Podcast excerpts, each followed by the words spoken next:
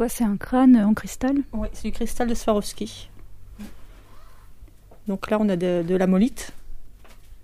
Donc c'est de l'ammonite fossilisée. Donc euh, avec les, on voit des variations de teintes avec l'inclinaison Mhm. qui passe du bleu au vert. Ça, ce sont des, des cabochons que je teinte à la main. Donc pareil, qui reprennent des, des reflets un peu, euh, un Ah, c'est peu arc-en-ciel. là? Oui. Ah, ça je savais pas par contre. Ah ouais.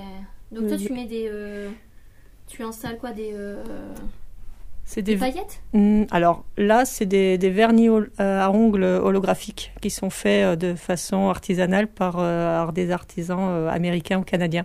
Donc du coup, je peux faire vraiment tous les cabochons que je veux. Quand je veux des teintes très particulières, je pioche dans ma Vernitech. Je vais avoir 600 vernis.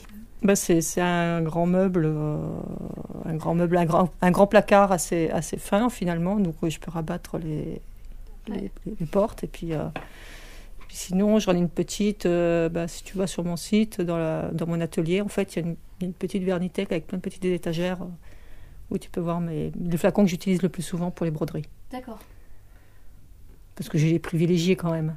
Ouais. Bah, tout ce qui change de teinte ou ce qui reprend des reflets comme ça, euh, dans les cabochons, ça passe bien.